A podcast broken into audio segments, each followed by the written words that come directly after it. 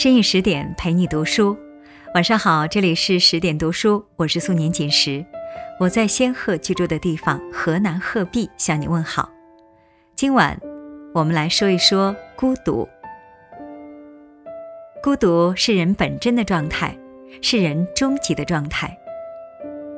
无论人身边有多少亲人、爱人、朋友，他实际上是孤独的。无论人的生活中有多少亲情、爱情、友情，他的内心必定还是孤独的。人是孤身一人来到人世的，也将孤身一人面对死亡。这种孤独存在的一个证据就是疼痛。当你疼痛时，别人无法感同身受，只能一人独自忍受、体会、面对。孤独是美的，不是丑的。人们嫌恶孤独，总是身不由己的想躲到人群中去。在人群中生活，可以使存在的荒谬感不那么尖锐。其区别有如一个人有皮肤和没有皮肤。人群就像人的皮肤，有了皮肤，人就不会感觉到疼痛。而一个孤独的人，就像一个没有皮肤的人，一阵微风都可以给他带来刺痛。这微风的名字就叫做存在。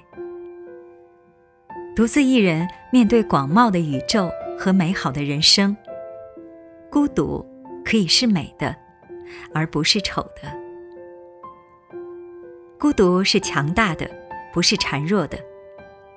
几乎所有的大思想家、大文学家都是孤独的。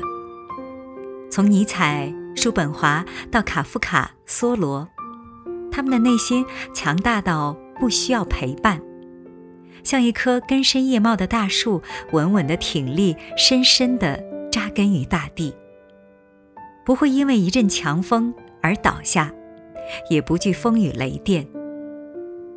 只有摆脱了所有俗世的纠缠。思想之残才能破茧而出。只有扯脱了所有人际关系的牵绊，独自的沉思才有可能。而在这个世界上，并没有多少人有这样的机会，并没有多少人的内心能够强大到这个程度。孤独是快乐的，不是痛苦的。穷穷竭力，形影相吊。在人们心目中，总是一幅凄惨的景象。但是，如果能达到简单的身体舒适、精神愉悦的状态，独自一人也可以是快乐的，而并不必然是痛苦的。一个人吃饭、睡觉也可以是快乐的，并不一定是痛苦的。一个人听音乐、读书、看电影。更不会比跟他人一起做这些事更不快乐。尤其是写作，那根本就只能是一人来做，一人独享，身边有人反倒会大受打扰。叔本华为噪音跟人打架的事情早已脍炙人口。孤独是自由的，不是束缚、囚禁和压抑。只要有人际关系的牵绊，无论亲情、友情还是爱情，人就是不自由的，要受到种种的束缚和压抑。比如为孩子牺牲自己的时间，为朋友做自己不愿做的事，为爱人压抑其他的情感。所以，只有孤独的状态才是真正自由的状态。人可以独自去哭。去笑，去痛苦，去欢乐。只有孤独的人，才能真正做到无拘无束、随心所欲。人的肉身和精神总是趋向自由，不愿受到束缚和压抑，而只有孤独的心，才能自由飞翔。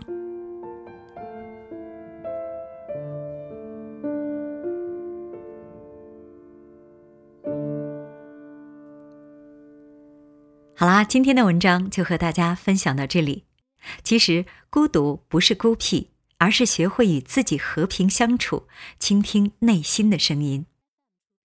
这里是十点读书，更多美文，请继续关注十点读书，也欢迎把我们推荐给你的朋友和家人，让我们一起在阅读里成为更好的自己。我是素年锦时，在河南鹤壁，祝你晚安，好梦。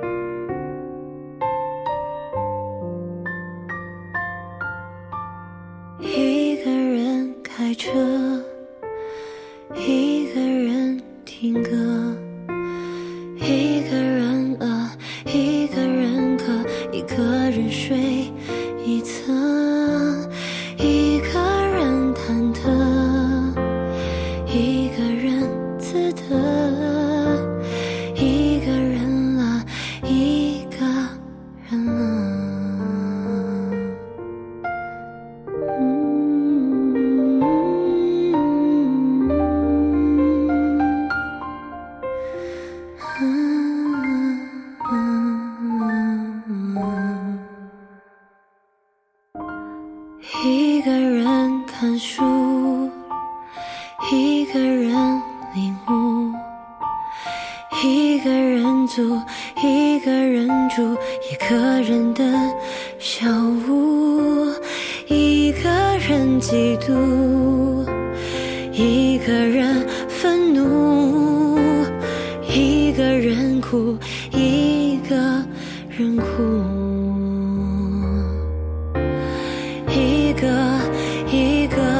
交错着望而生畏的建筑，一个一个疲惫的无法停止的脚步，一个城市一条路，平凡的小人物，一首老歌一支舞，